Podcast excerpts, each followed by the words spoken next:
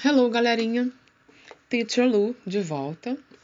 Teacher Lu hoje está falando para vocês, explicando, abordando a aula 2 do terceiro bimestre do sexto ano. Repetindo, sexto ano, terceiro bimestre, aula 2. Nessa aula 2, é, o modo imperativo, né, o modo verbal imperativo, está sendo abordado mais uma vez. E já no primeiro desenho, na primeira imagem né, que a gente tem nessa aula 2, a gente tem uma imagem sugerindo drink more milk, beba mais leite, né? O que realmente dizem os médicos é bom, né? Bom para quem não tem alergia, para quem não tem intolerância, né, a lactose, algumas outras questões aí, né, para serem resolvidas. Se você não tiver nenhum problema com leite, por que não? Né? Milk is good. Nesse drink, né? Quando a gente usa no inglês o drink, quando a gente fala drink more milk, a gente está dando é uma sugestão, né? Não necessariamente uma ordem, mas uma sugestão. Então, nós podemos entender que o modo imperativo serve também para nós sugerirmos algo, né?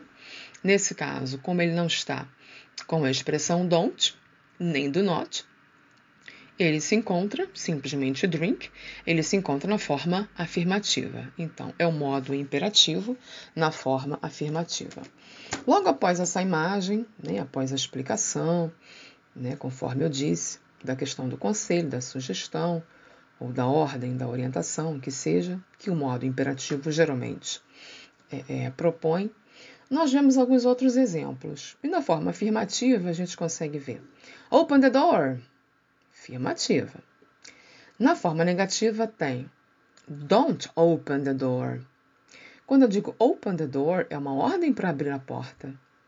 Quando eu digo don't open the door, é uma ordem para não abrir a porta, ou seja, para manter a porta fechada, né? supostamente, do jeito que esteja. E mais abaixo nós conseguimos ver alguns outros exemplos, né, no imperativo afirmativo. Vou falar rapidinho só para vocês terem uma noção. As traduções estão na apostila, vocês podem dar uma olhadinha. Go fast. Come here. Fill in the blanks.